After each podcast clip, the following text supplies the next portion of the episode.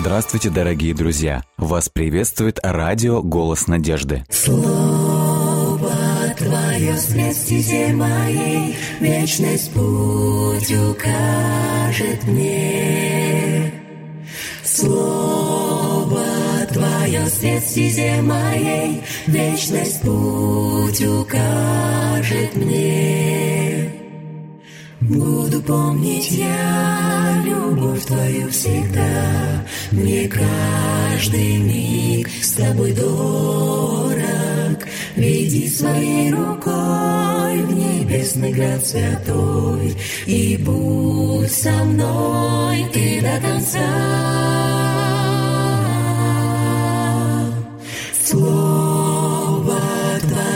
Свет стезе моей, Вечность путь укажет мне. Слово Твое свет стезе моей, Вечность путь укажет мне.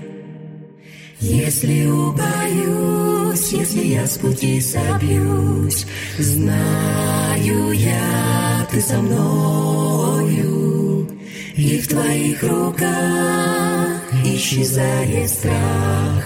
Будь со мной Ты до конца, до конца. Слово Твое свет стезе моей, Вечность путь укажет мне. Стезе моей, Вечность путь укажет мне. Вечность путь укажет мне. Псалом 23. Господня земля и все, что ее наполняет, мир и все его обители, ибо это Он заложил основание мира на морях и на потоках утвердил его. Кто достоин взойти на гору Господню и стоять на святом месте его? Лишь тот, у кого все дела и намерения чисты, кто не поклоняется ложным кумирам и не дает обещаний, не думая их исполнять. Тот обретет благословение Господне, оправдание от Бога, Спасителя своего. Только такие и стремятся к Нему и желают быть в присутствии Твоем, Бог Иакова. Все вы, Стерегущие врата, поднимите свои головы, поднимитесь и вы, двери, вечные охраняющие, чтобы войти мог царь славы. Кто же этот царь славы? Господь могущественный и сильный, Господь, побеждающий в битве. Все вы, стерегущие врата, поднимите свои головы, поднимитесь и вы, двери вечные охраняющие, чтобы войти мог царь славы. Кто он? Это царь славы. Господь воинств, он царь славы. Здесь сразу обращает mm-hmm. на себя внимание, что здесь идет своеобразная литания. Mm-hmm. Это литургическое песнопение. Да. И давайте мы кратенько проследим, какова структура этого псалма. Он разделяется на три раздела. Первый раздел, первые два стиха – это краткий гимн, прославляющий Бога, mm-hmm. Творца и господство над миром. С третьего по шестой стихи определяются условия, при которых могут войти mm-hmm. присутствующие в храм. Поэтому мы неоднократно говорили, что псалмы пелись непосредственно, когда люди приходили в храм на поклонение. И поэтому здесь снова же звучит вопрос, который mm-hmm. неоднократно в псалмах повторяется. Кто достоин стоять на святом месте? И в четвертом тексте мы читали ответ «У кого руки не повинны, и у кого сердце чисто. И вот э, последний раздел, он очень интересный, на, на нем мы сегодня сосредоточим свое внимание. Это с 7 по 10 стихи, это литургическая поэма, которая прославляет Господа Саваофа, вот, э, торжественно входящего в храм. Э, это э, значит, часть прославляет Бога на таком, если можно сказать, языке военном. То есть mm-hmm. здесь э, надо сразу сказать, что здесь есть ассоциации с ковчегом Завета. Угу. Что мы знаем о ковчеге Завета? Какую роль и какую функцию выполнял ковчег Завета в стане народа израильского? Но это было очень, во-первых, э, важное мероприятие. Во-первых, ну, где да, он находился, где? прежде всего? В храме он находился в любом в случае. Скинии. В да. каком месте Скинии? В, во святом святых. Во даже. святом святых? Да. То есть это было очень, ну, если нельзя говорить о какой реликвии, а как, ну, э, это был очень серьезный символ для Израиля. Во-первых, они были готовы за него сражаться, это раз. Это очень важный момент. Да, Да, то есть, и если этого, скажем, ковчега не было, то это означало проигрыш для, для, для всей битвы. Они просто готовы... Это как царя нету, все, там, убили царя, к примеру, все, все готовы были знамени сдаваться. нету, да? нету знамени, Да, все. Люди готовы были сдаться просто, они готовы были убегать. Ну, и это было в истории израильского народа. Вот. Вот это очень важный момент ты подметил. Поэтому давайте мы соберем вот как бы эту всю картину. Значит, ковчег Завета находится в самом святом месте, на английском языке most holy, или на древнееврейском кодыш кадышим. Да. На русском языке это переводят святая святых. Да. Почему называли именно это место Скинии таким образом? Потому что это Само. место, где непосредственно присутствовал Господь Бог. Да. И именно в этом месте, мы говорим, находился ковчег, в котором находилось что? Ну, э, Находились скрижали, Скрижали, находился да. закон Божий, находились заповеди. Что символизировали собой скрижали или закон Божий? ну, это отношения, это договор отношений, завет. Это Да. символ правления Господа Бога, и правление Господа Бога основывается на чем? На, На справедливости, да. на праведности, на святости. Вот, поэтому давайте вот мы соберем эту общую картину. Ковчег Завета ассоциировался с присутствием Бога. И мы помним, что над ковчегом Завета что обитало? Слава, Господня. Божия, шхина. Да. То есть мы видим, что и в образном смысле этого слова, и в буквальном смысле этого слова, э, значит, это было место присутствия Бога, и ковчег Завета ассоциировался с присутствием Бога. И вот этот важный момент, который ты подметил. Зачастую ковчег брали с собой военные походы. Да. И ты очень верно подметил, для чего? Он символизировал присутствие Бога. И главный принцип присутствия Бога заключался, если Господь за нас, мы неоднократно этот принцип Кто вспоминали, против нас, да. то есть это был залог успеха и победы в любом предприятии, в любом деле. И в частности Да. военном. И вот очень важный момент, который, в общем-то, и описан в этом псалме. После того, когда ковчег возвращался с победой с поля битвы, вот, э, это символизировало победное возвращение Бога воинов в святое место, и Господь воинств, Господь Саваоф прославлялся, и совершалась как раз вот такие торжественная литургия вхождения ковчега в храм, или же, если говорить уже своими именами, вхождение Бога во святилище или в место своего обитания. И вот именно этот момент, он как раз и используется здесь в этой литургии 23-го псалма. Посмотрите, какую форму интересную мы заметили в этом псалме, она имеет форму вопроса и ответа. Значит, сначала звучит декларация или провозглашение тех, кто несет ковчег. Как правило, это несли левиты, сыны Каафовы. Да, да, да. Они несут ковчег, и перед тем, как они входят во святилище, звучит их вопрос. Все, или вернее, э, такое провозглашение, декларация.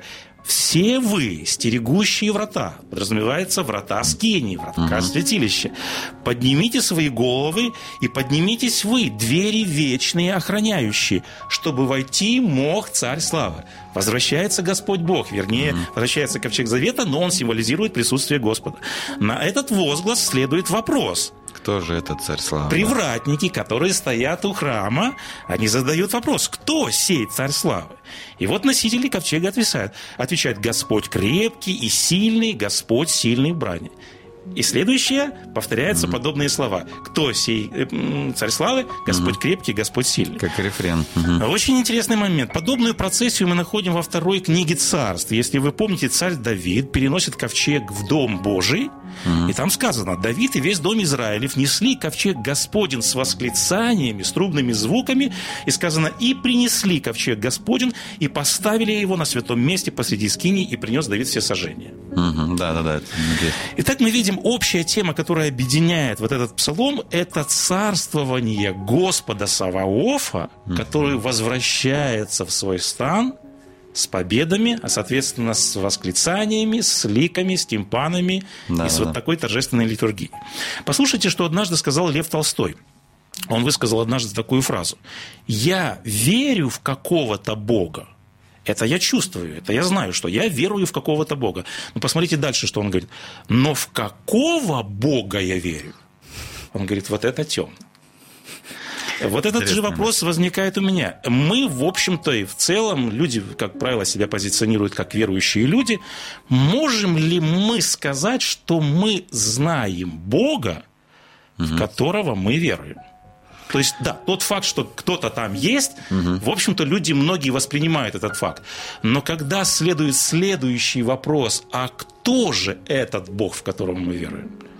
Ну, мне видится немножко... Э, ну как, я, конечно, не буду противопоставлять себя Льву Толстому, но есть своего рода другая мысль в этом плане, что, наверное, не стоит говорить о э, кто этот Бог, а немножко стоит посмотреть с другой стороны, что каждый смотрит на Бога в своем мировоззрении, через свою призму. И каждый видит этого же Бога. То есть он отвечает на этот вопрос, но опять же так, как он для да. себя этот вопрос видит. Да, естественно, потому что, скажем так, э, если взять, к примеру, большую звезду и две планеты, которые стоят в разных сторонах, эти две планеты, да, ну, то есть, и люди, к примеру, есть, да, то есть, э, и там люди, и там люди, они смотрят на одну и ту же точку, но говорят, у нас с этой стороны, у нас тут все черное. Они говорят, нет, с нашей стороны все бело. А это одна и та же, ну, то есть, один и тот же объект. То есть, то же самое, мне кажется, вот в этом плане с людьми, когда мы смотрим на Бога, мы с каждой со своей стороны смотрим на Него.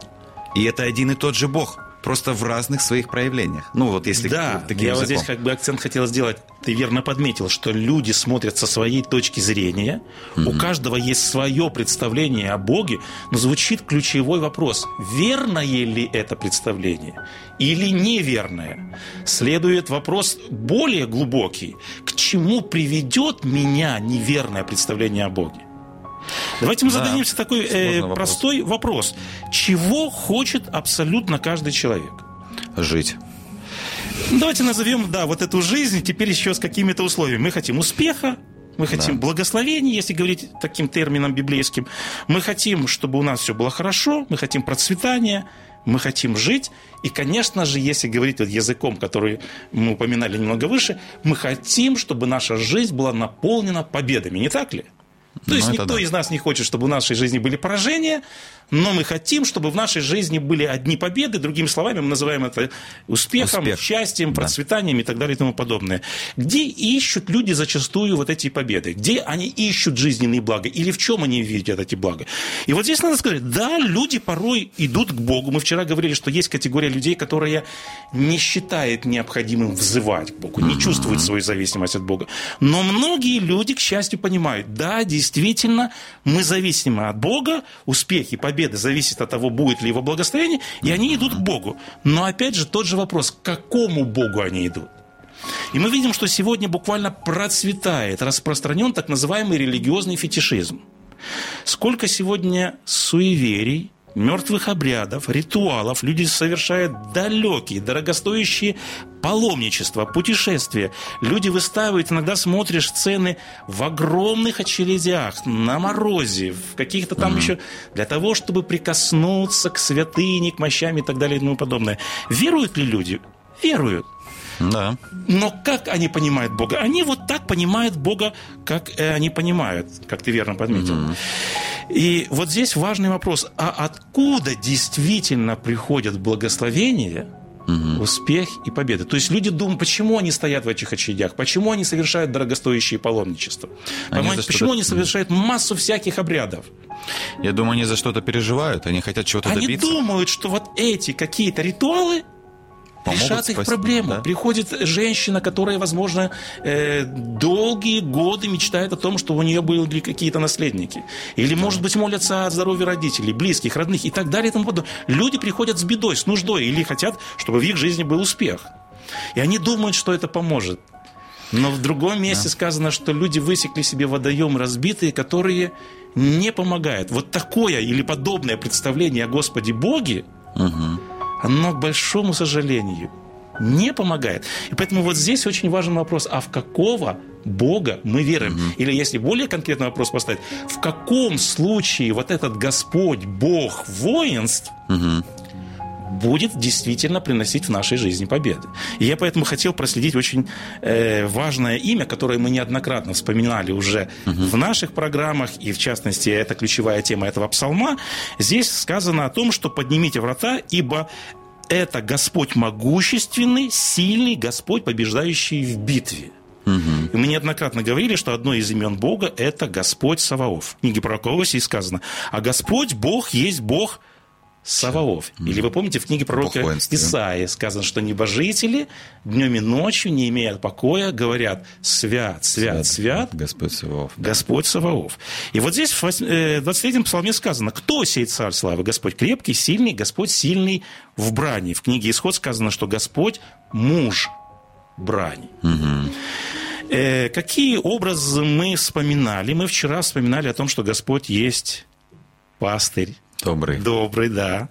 Это такой, эм, значит, образ Отца Небесного, доброго заботящего пастыря, да. Mm-hmm. Мы вспоминали о том, что Господь – это горшечник, Он лепит из глины, ваяет что-то.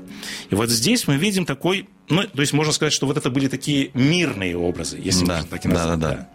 А здесь мы видим такой воинственный образ. Муж брани. Господь открывает себя как воин как защитник, который одевает да. латы, который может постоять меч, за себя и, который за может постоять за тех, э, за кого он должен постоять.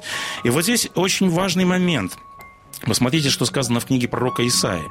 «Посему говорит Господь Саваоф, сильный Израилев, о, удовлетворю я себя над противниками моими». Кто является противником Бога? Против кого Господь ополчает все свое могущество и всю свою силу? Но Противник тут... Бога, враг Бога, кто? Да.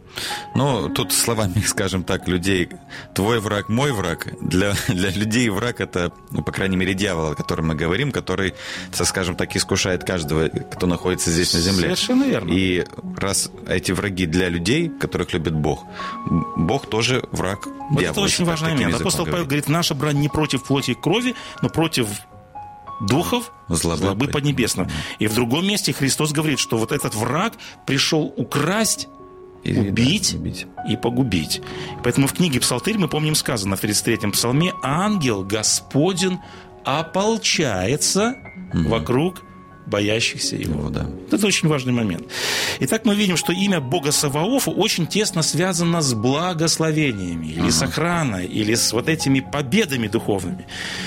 Следующий очень важный ключевой вопрос. Всегда ли Бог защищает, благословляет, помогает, приносит победы в жизни тех людей, которые надеются, что Господь действительно сделает то, что Он должен был сделать, как Господь воинств, как Господь Саваоф? Ну, тут вспоминаются библейские моменты, что иногда люди приходили к Нему только за здоровьем, и Бог давал им это – Разве плохо? Нет, в этом Неплохо. ничего. Но у меня да. возникает вопрос, всегда ли Бог дает здоровье, победы, успех, защиту, Нет, помощь? не всегда. Всегда не бывает всегда. по-разному. Да. Не всегда. И вот здесь, конечно же, вытекает из этой реальности следующий вопрос. Почему так бывает? Или более конкретный вопрос, а на каких условиях Господь Саваоф действительно будет сильным, могущественным, побеждающим в моей личной битве жизненной? Ну, тут э, немножко нужно, наверное, первый момент, который нельзя путать. Э, нужно знать свое место в, своей, ну, в жизни. Не мы диктуем условия. Угу. Если ты что-то хочешь, ты, если ты э, в роли просящего, то ты не имеешь быть права в роли диктующего условия. Это да, то есть написано, что, говорит, вы просите, но не то, что да, угодно воле Бога. Да, то есть если Бог это захочет, угу. если даже вот, если я помню, у Павла написано, что э, апостол Павел говорил, Бог кого хочет, любить угу. и, или там благосклонно отнестись, он так и делает. Не Бог вправе суверенная личность. Да, он свободная угу. личность. Если мы говорим о своей свободной личности, то извините, к Богу, к Богу такое же отношение. Если он захочет сейчас к вам проявить свою благосклонность или дать вам успех в вашей работе или там в другом действии, которое вы делаете, угу. он вправе это сделать.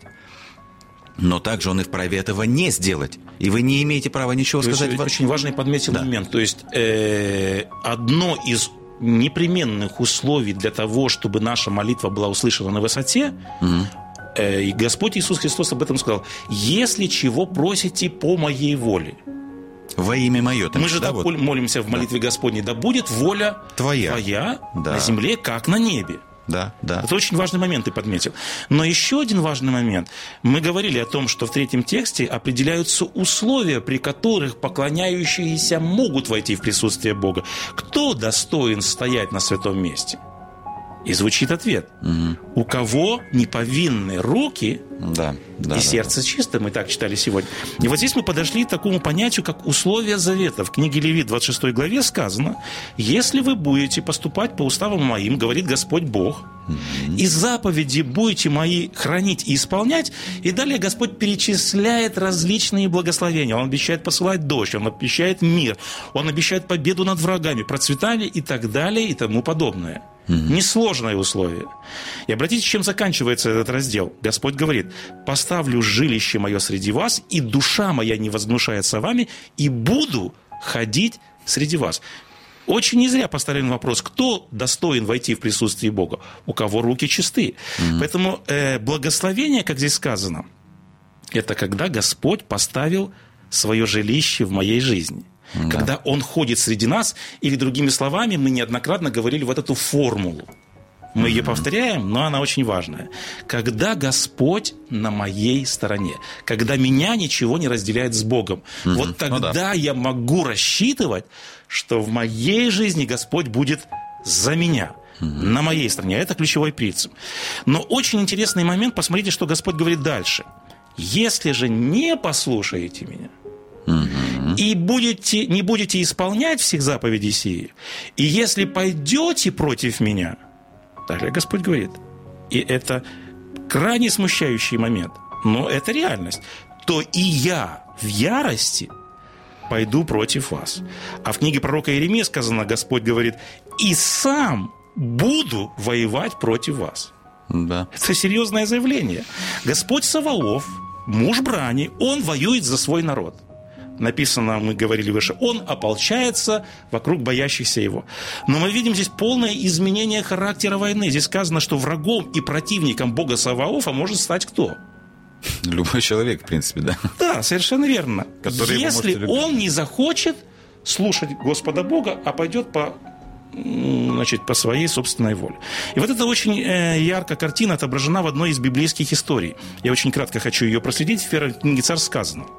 И выступили израильтяне против филистимлян на войну, э, вернее, да, против филистимлян. И произошла битва, и были поражены израильтяне. Да, в тексте есть. упоминается 4 тысячи человек погибло.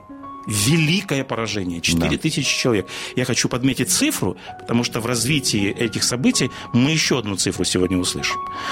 Когда у нас случается что-то в жизни, какой вопрос, как правило, мы часто задаем, когда у нас что-то происходит? Почему со мной? Почему это случилось? Или почему это со мной случилось? Почему это со мной произошло? Наш разум мечется, и первое, что на ум приходит, это, конечно же, мыс- мысли. Это случайно, это случайное совпадение. Но мне просто не повезло.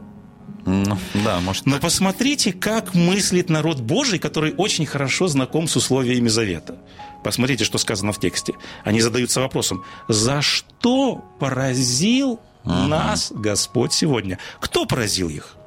Кто ведет войну против них? Ну, вроде филистимляне, получается. Вроде филистимляне, но получается, обвиняют они понимают, с ними вроде бы, казалось бы, это война.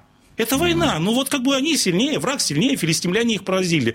Но по сути дела, кто их враг в этой ситуации? Бог, получается. Они понимают прекрасно вот этот богословский момент. Они понимают, что их поразил именно Господь Бог. И вот это очень важный принцип. Если нет успеха, если нет благословений, это не случайно. Это не совпадение. Человек Божий всегда ищет причины в чем? В в Боге. духовном, Да. в духовной сфере. Поэтому что делает Израиль? Вот этот очень важный момент, я очень кратко хочу тоже проследить. Они говорят, возьмем себе ковчег из Силаама, и он пойдет среди вас. Ну Они да, да, понимают, что чтобы было благословение, чтобы была поднега, необходимо, чтобы среди них было что? Бог. Чтобы- Бог, чтобы среди да. них был ковчег. Все, ковчег уже среди них, они берут ковчег и говорят, теперь Господь спасет нас от рук врагов. Посмотрите, что сказано дальше. И сразились филистимляне, и поражены были израильтяне, и вот цифры. И Это было сейчас. поражение весьма великое, и пало израильтян 30 тысяч пеших, и ковчег Божий был взят. Вопрос. Ковчег завета уже среди них. Почему поражение?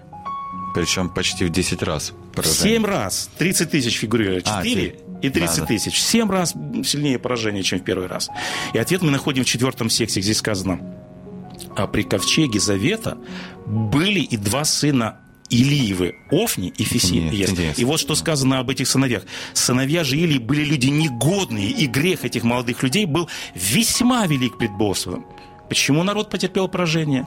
По сути дела, во главе шел не ковчег. Ковчег это был всего лишь символ. Это символ, конечно. Во главе армии шли люди, заметьте, это были священники. Грех которых был весьма и весьма велик перед Богом. Вот поэтому не было Бога среди них, поэтому не было благословения. Давайте мы сделаем вывод. Мы говорили о том, что сегодня, к большому сожалению, распространен вот этот так называемый религиозный фетишизм. Люди рассчитывают на обряды, люди рассчитывают на какие-то предметы, на какие-то явления. Они думают, что это принесет им благословение. Да. Но мы видим, что мы также можем посещать богослужения, мы также можем выполнять какие-то обряды, но если нет покаяния, если нет послушания, Господь говорит, меня нет в таком сердце, тогда мы не можем рассчитывать на мир, на единство, да. на успех, на победу и на благословение. Вывод. Главное, чтобы нас ничто не разделяло с Господом Богом. Два текста, которые я хочу прочитать в конце. Э, мы уже говорили о них, я хочу повторить этот принцип. Кто достоин свято... стоять на святом месте? Или же, если пересфразировать эту фразу, угу. кто может войти в благословение? Господне. Только Написано, у кого верно. не повинны руки и сердце чисты. И еще один текст из второй книги Паралипон, здесь сказано, «Ибо очи Господа обозревают всю землю, чтобы поддерживать тех, угу. чье сердце вполне предано Богу». Бог поддерживает кого? Тех, кто ему предал. Чье сердце предано. Господь сильно вглядывается в каждого из нас, и Он ищет кого? У кого сердце предано Его. Поэтому давайте зададимся сегодня вопросом, предано ли наше сердце. Угу. Если что-то не так, давайте мы будем что-то изменять в нашей жизни, потому что все мы хотим, чтобы у нас был успех, благословение и духовные победы.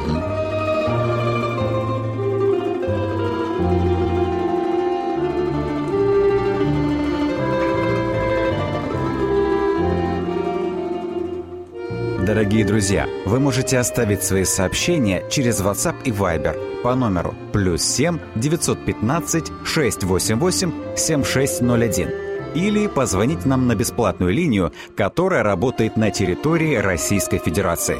Номер 8 800 100 ровно 1844.